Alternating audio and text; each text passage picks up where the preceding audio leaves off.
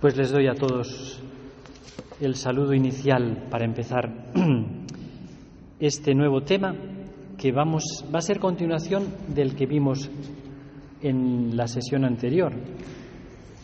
Como, saben, estamos viendo las, los problemas, las dificultades que tenemos en nuestra vida espiritual. Hay que ser realista.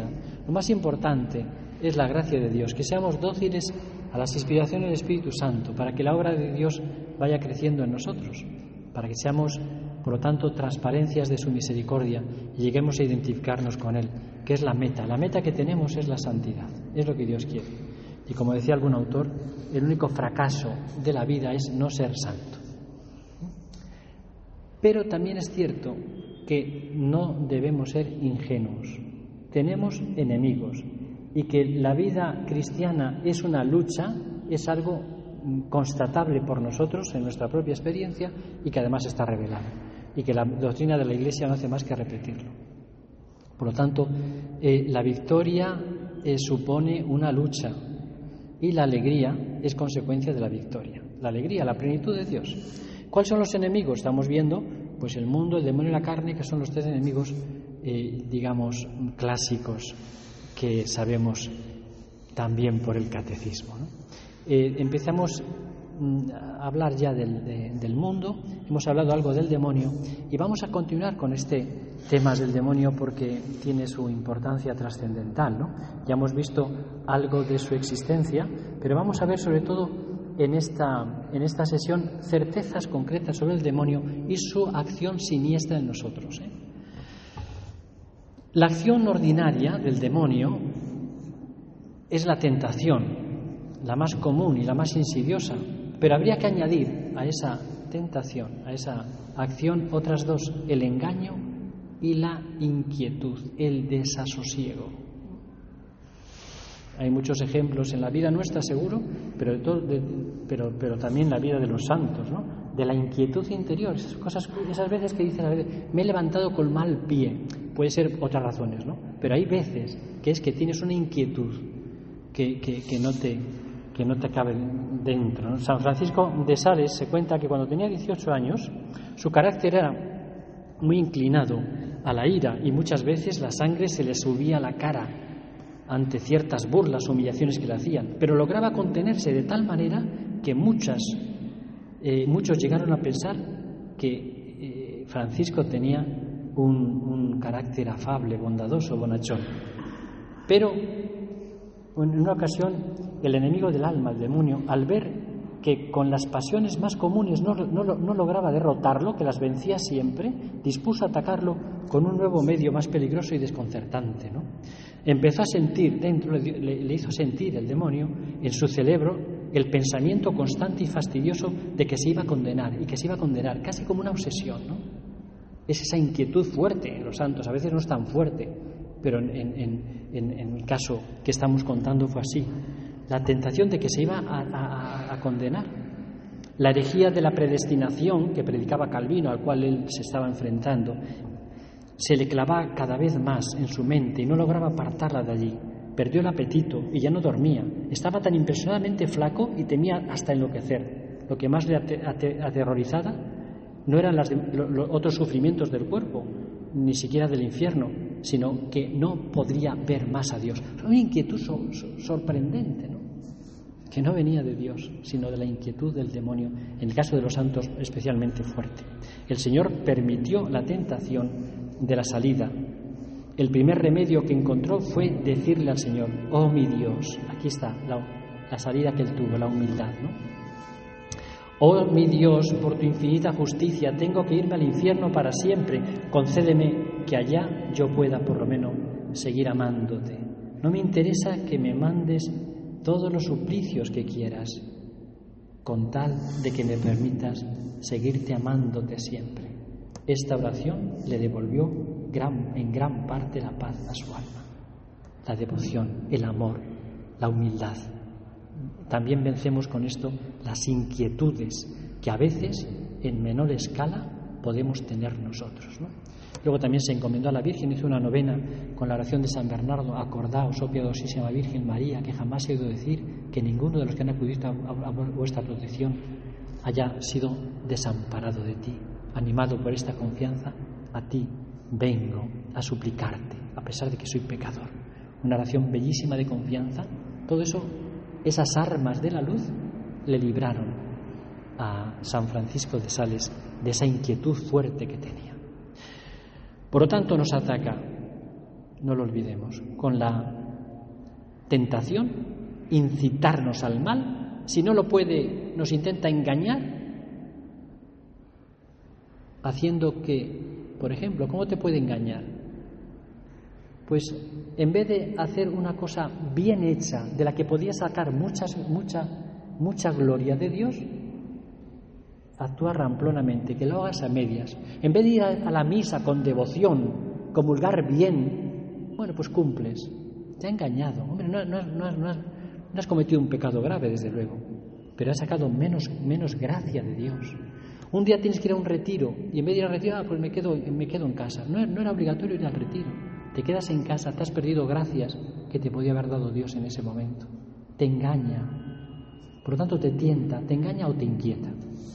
Nos ataca en un primer momento, en un primer momento con tres Ds: la desgana, el desaliento y la desconfianza.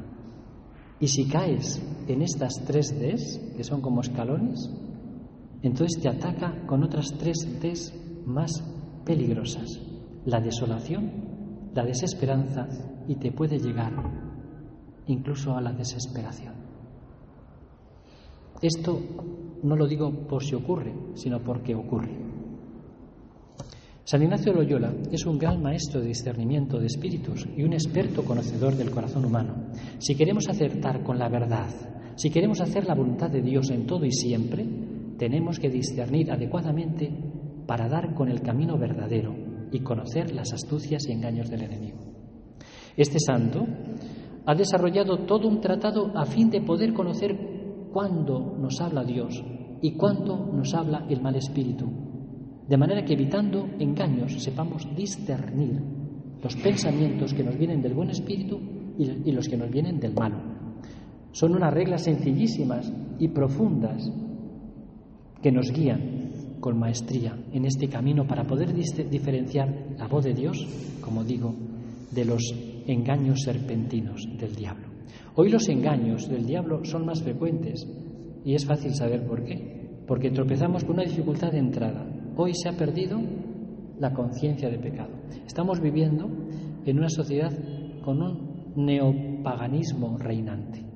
Entonces, bueno, no se habla de pecado. Claro, si no se habla de pecado, ¿qué vas a, qué vas a discernir? Para discernir, uno quiere discernir para ser santo, pero si ya estás engañado porque ni piensas que, no hay pecado, que, Dios no te importa, entonces ya estás, ya estás, ya estás en el mal camino, no tienes que discernir nada, lo que tienes que hacer es convertirte. Entonces, si hoy no se piensa en el pecado, entonces nadie discierne y entonces nos da igual hacer una cosa que otra, pero hacemos la mala. Por eso es una dificultad grande.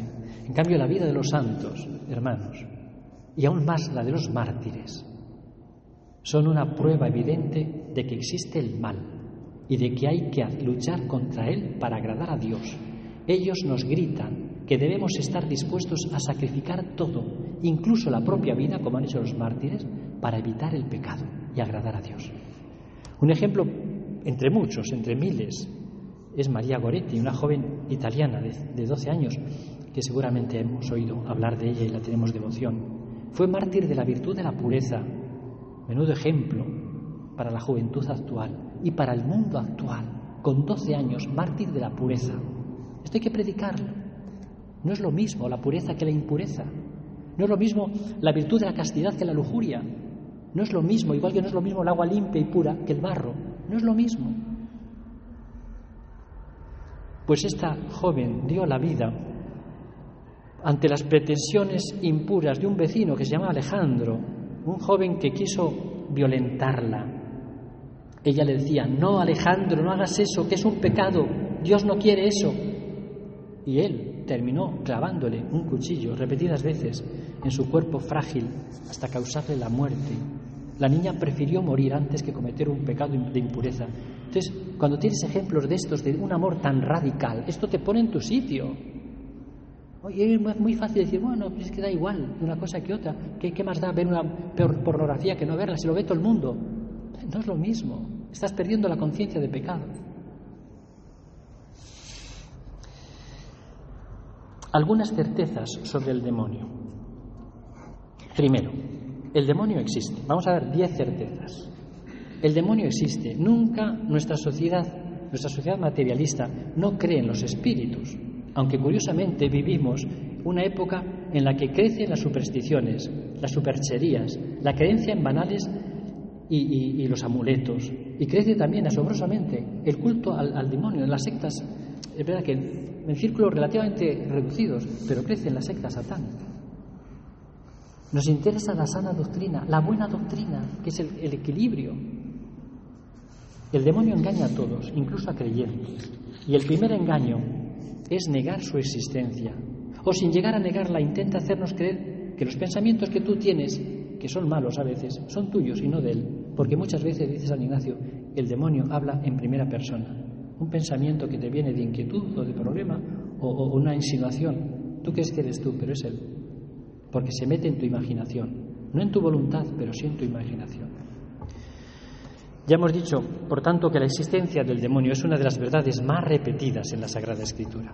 Es un espíritu puro, tiene entrada en nuestra imaginación, como león rugiente, ronda buscando a quien devorar, dice San Pedro. Se le llama calumniador, tentador, maligno, Belcebú en la Sagrada Escritura. Tan de fe es esta verdad que el objetivo de la encarnación es destruir sus obras, dice San Juan. Para esto apareció el Hijo del Hombre, para destruir las obras del diablo. Por tanto, no se puede negar una verdad de fe sin que eso afecta a otras. Si niegas la existencia del demonio, ¿dónde queda el pecado original? Y si niegas el pecado original, ¿dónde queda la redención de Cristo? ¿Para qué nos va a redimir? Es mentiroso y padre de la mentira. Y para mejor engañar se transfigura a veces en ángel de luz. El demonio, esto de Pablo VI lo leíamos ya el día anterior, es un ser vivo, no algo imaginario, espiritual, pervertido y pervertidor, enemigo oculto que siembra errores infortunios, insidiador sofístico del equilibrio humano pérfido y astuto encantador, tentador por excelencia, nos engaña con alevosa astucia. Segunda verdad, la primera que existe, segundo, pero está empeñado en hacerme creer que no existe. Muy pocas, esto es de, del venerable Fulton Sim, muy pocas personas creen en el diablo en estos días, lo cual va muy para los propósitos de Satán. Siempre contribuye a hacer circular las noticias de su propia muerte. La esencia de Dios es la existencia y Él mismo se define como yo soy el que soy. La esencia del diablo es la mentira y se define a sí mismo como yo soy el que no soy. Satán se preocupa muy poco de los que no creen en él, pues esos están ya de su lado. Tercero, se suele presentar con careta de ángel bueno. Cuando sabe que el alma no cederá ante una tentación clara de pecado, la tienta con razones aparentes de bien, hay que adaptarse a los tiempos, hay que ser prudentes, no hay que ser exagerados. Esto se dice mucho, no hay que ser exagerados. Mira, pues los santos han sido todos unos exagerados. O bien inclina al alma a dedicarse desmesuradamente al apostolado, inadecuadamente, o hacer oración, pero olvidando los deberes de Estado, pues a veces uno sale entusiasmado de ejercicios y quieres hacer cinco rosarios al día y luego te hace caer, te está engañando se puede, bajo, bajo, bajo capa de bien. Ah, haz esto, haz esto, que es muy bueno. Pero si tienes que estudiar, que no nos engañe. O inquietando. Por lo tanto, no solo se oculta, sino que además se disfraza, lo cual es más peligroso, claro. Se presenta con cara amable, como ángel de luz, sirviéndose de sus grandes dotes de seducción, se hace, se hace pasar por, el, por lo contrario de lo que es, porque es el príncipe de la mentira. Hay que tenerlo en cuenta. Miente siempre. Cuarto, ataca por el punto débil es lógico, por otro lado, ¿no? como se hace también en los ejércitos, en las batallas, ¿no? pues uno si tiene que entrar en un castillo, pues va a entrar por la puerta por un, por un lugar donde no haya muralla. ¿Cuál es nuestro punto débil? Por ahí te ataca. Pues puede ser la, maledicencia, eh, eh, que hablas mucho, eh, que no controlas la lengua, por tanto, que eres vanidoso, o que eres un orgulloso, o que te enfadas enseguida, o que la ira tal, por ahí te suele coger, estate atento. Ataca por el punto más débil. Por eso, para vencerlo, hay que conocerse bien, ser reflexivo, hacer el examen de conciencia por la noche, eso nos ayuda. Y emplear fuertes dosis de ascesis en ese campo concreto. Es decir, es muy perezoso, lucha contra la pereza, refuerza el punto débil. Quinto, ataca poco a poco, sutilmente, de manera casi imperceptible. No quiere que nos demos cuenta, igual que no se hace de noche de repente, sino que casi estás, estás en el atardecer, ay, y ni, te has dado cuenta se ha hecho de noche, no ha sido rápido. Por eso debemos reaccionar inmediatamente en cuanto notemos los primeros síntomas de su acción. La mejor táctica es huir de la tentación. Nada, no, no, no, no, no, dialogar nada, ni con el diablo ni con la tentación. Cortar enseguida, inmediatamente. Esta huida puede ser física, por ejemplo, marchándote del lugar donde se percibe la tentación, una conversación, un, lugar, una sala de fiestas, una película, te vas, te vas, o no vuelves a ir, porque sabes que ahí es un lugar de tentación, o, un, o, un, o es un, una atmósfera de tentación.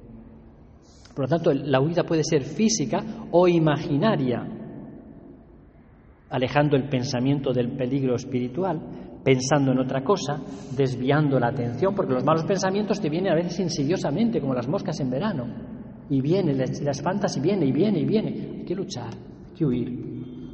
Entonces, Ave María, a la Virgen, jaculatorias, déjate captar el corazón por una actividad, una ocupación. Hay que huir. Pero siempre es esencial reaccionar de inmediato. ¿eh? Cuando las potencias espirituales aún no se han involucrado en profundidad, igual que cuando un, eh, esquiador empieza a va, a esquiar y va a bajar la, pendiente, al principio controla un poco, pero ya cuando coge velocidad y la inclinación, no hay quien frene eso hasta que no llegue abajo.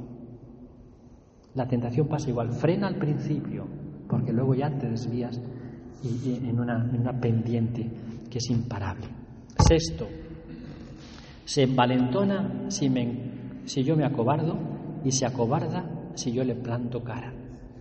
Por eso decía Santa Teresa de Jesús, genial, mística, con San Juan de la Cruz. Me parecen tan cobardes que en viendo que los tienen en poco, no les queda fuerza. No saben estos enemigos de hecho acometer, sino a quien ven que se le rinde, o cuando lo permite Dios para más bien de sus siervos que los tienten y atormenten. Pluguiese a su majestad, temiésemos a quien hemos de temer y entendiésemos nos puede venir mayor daño de un pecado venial que de todo el infierno junto, pues ello es así. Qué, gran, qué grande es la, santa, ¿no? qué lucidez. Un pecado venial eh, no lo justifica ni todo el bien del mundo. En cambio, una tentación, una insidia del demonio, la puede permitir Dios para tu bien. Eso es menos peligroso que cometer un pecado. Bueno, no temamos al demonio, no hay que temerlo, si estamos con Dios, claro. Si tienes las armas de la luz, si comulgas, si rezas a la Virgen, si vives en gracia. Hombre, si no vives en gracia y vives en pecado mortal, pues eh, el demonio juega con las armas en pecado mortal como un niño con las canicas, vamos. Pero si estás donde tienes que estar, no, hay que temerlo, ¿no? No hay que temerlo. Y San Ignacio dice, dado que en la desolación, cuando está uno tentado, desolado, sin paz, no debemos mudar los, primeros propósitos, mucho aprovecha el intenso mudarse contra la misma desolación, así como es instar, insistir más en la oración, meditación, en mucho examinarnos y en alargarnos en algún modo conveniente de hacer penitencia. Cuando estás en la tentación, hay que hacerle frente, pues haciendo más oración, haciendo más penitencia más, una vida más austera, es lo que él llama el agere contra, lo diametralmente opuesto de lo que el demonio te está insinuando. Hacer lo diametralmente opuesto, lo contrario de lo que el enemigo te sugiere. Te dice que te vayas de la oración, que no hagas oración, haz un poco más. Te dice que no importa, que te quedes en la cama, que aunque llegues tarde a clase, levántate media hora antes. El agere contra, esa es la victoria. Como decía el Evangelio que hemos leído ahora, el reino de los cielos sufre violencia y solo los violentos lo, arrebatan. Hay que luchar. El aje de contra va por ahí. Por ejemplo, si me siento inclinado a hacer la oración un día, debo no solo no dejarla, me siento inclinado a no hacerla, debo no solo no, no hacerla, es decir, no, no, no, no solo hacerla, sino procurar alargarla un poco más. Si siento pereza para el trabajo o el estudio, lucharé para hacerlo con más energía y prolongar algo el tiempo que le debo dedicar. Si alguna persona no me resulta simpática, procuro sonreírle más y tratarla con mayor afecto. Si siento tendencia a comer más de lo que, de lo que necesito o solo alimentos que me agradan, me, puedo mortificar comiendo un poco menos o algo que me gusta menos, etc. El de contra. Séptimo, está empeñado en que me quede solo. Esto es psicológicamente muy comprensible, porque él se hace como vano enamorado, dice, vano enamorado que no quiere que aquella de que se ha enamorado se entere su padre. Es el ejemplo de San Ignacio. Lo que el demonio quiere cuando está atentando a un alma es que se quede sola, que no se comunique con quien debe hacerlo o que lo haga con quien no debe hacerlo. Es fundamental la dirección espiritual. Cuando el enemigo de la naturaleza humana trae sus astucias y sus malos pensamientos al alma justa, quiere y desea que sean recibidos y tenidos en secreto. No solo quiere entrar a escondidas en el alma, sin ser conocido, sino que una vez dentro trata de que la persona no diga nada. Es la astuta táctica del diablo, el ocultamiento, el disimulo, el engaño, la cerrazón interior, todo lo contrario a la confianza, la apertura, la sencillez, la transparencia que caracteriza la vida evangélica. Por eso lo primero que se hace es abrir el alma a quien corresponde. Tengo esta tentación, porque la tentación en sí misma no es pecado, incluso es fuente de mérito. Hay que saber tratar la tentación. Por eso es muy importante expresar nuestro estado anímico a, alguna persona con experiencia de luchas y victorias espirituales. Esto requiere humildad y transparencia. Octavo. Sigue una táctica alternante, según cómo estés, según qué estado estés. Si estás en un estado de bajón, pues entonces intenta tirarte para abajo para que te desanimes. Si estás en un estado de, euforia, entonces te, pone metas eh, muy, muy apetecibles pero inalcanzables para que, para que falles. Según estén en un estado de ánimo u otro, perezoso o inclinado al mal, o eufórico y fervoroso, en este caso suele tentar inclinado a escrúpulos para angustiar el alma, es, depende cómo estés. Noveno, no hacer mudanza en tiempo de desolación. Muy importante. Como el diablo está empeñado en que te tires del tren en pleno túnel, una locura, debes de permanecer firme sin cambiar la decisión hasta que estés en paz. Ah, es que ya eh, me va mal en la oración, ya no vuelvo a hacer oración. Espera un poco, espera un poco o, en la vocación, ¿no? aplicado al matrimonio, por ejemplo. La fidelidad al matrimonio. Espera un poco.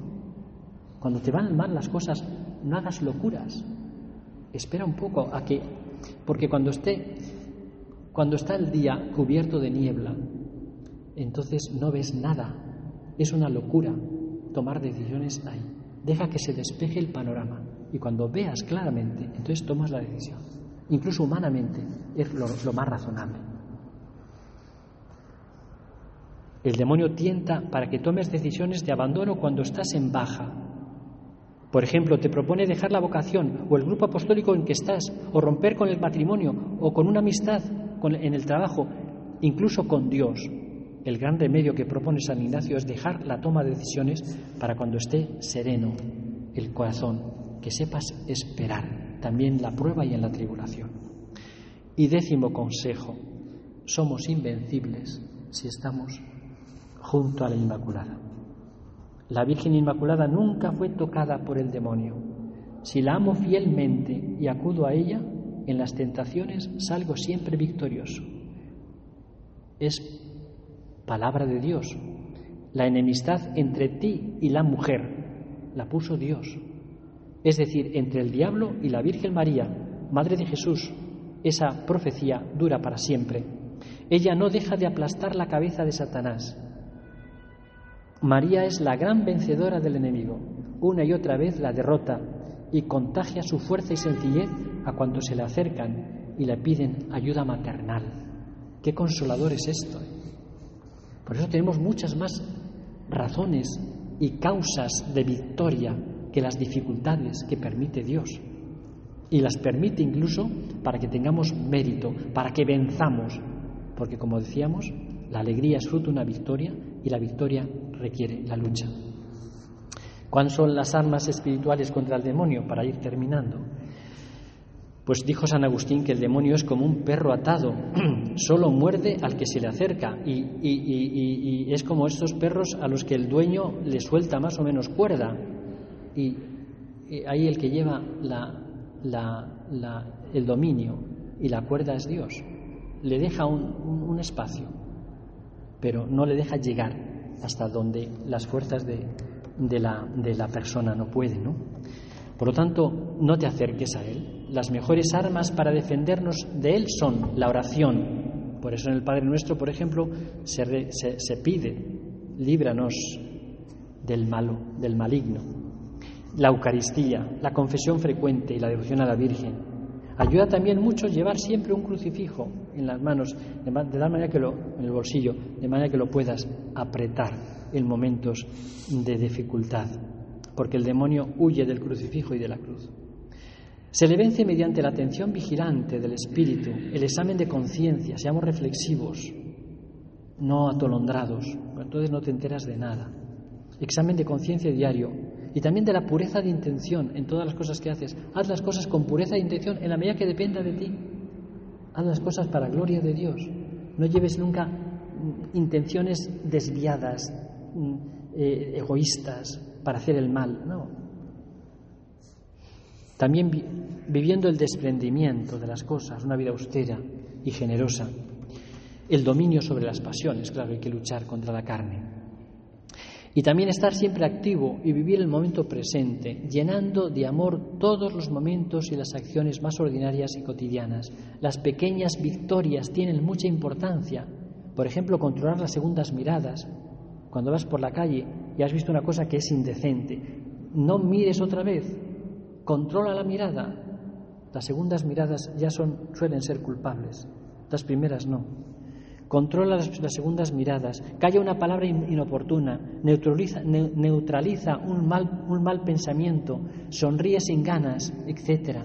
Todo esto nos prepara eficazmente para vencer en las tentaciones mayores que puedan venir una santa en la Iglesia se ha encarnado insuperablemente de esta doctrina del amor, que es Santa Teresa del Niño Jesús. Santa Teresita que nos hizo el caminito de las cosas pequeñas. La vida de Santa Teresa del Sie fue una apoteosis de la penitencia y del amor, pero no hizo nada que no fuera imitable por todos nosotros. Este heroísmo de lo pequeño es comparable al heroísmo de grandeza, por ejemplo el martirio, y lo supera de alguna forma pues es un martirio blanco, quizá más hermoso que el martirio rojo de sangre. El diablo no puede hacer nada frente a un alma que llena de amor cada instante, aunque cometa fallos y se sienta miserable, porque el que es fiel en lo pequeño termina siendo fiel en lo grande. Y podemos añadir, ya para terminar, como ayuda para vencer el enemigo, lo que ya hemos dicho, la dirección espiritual y la confesión frecuente.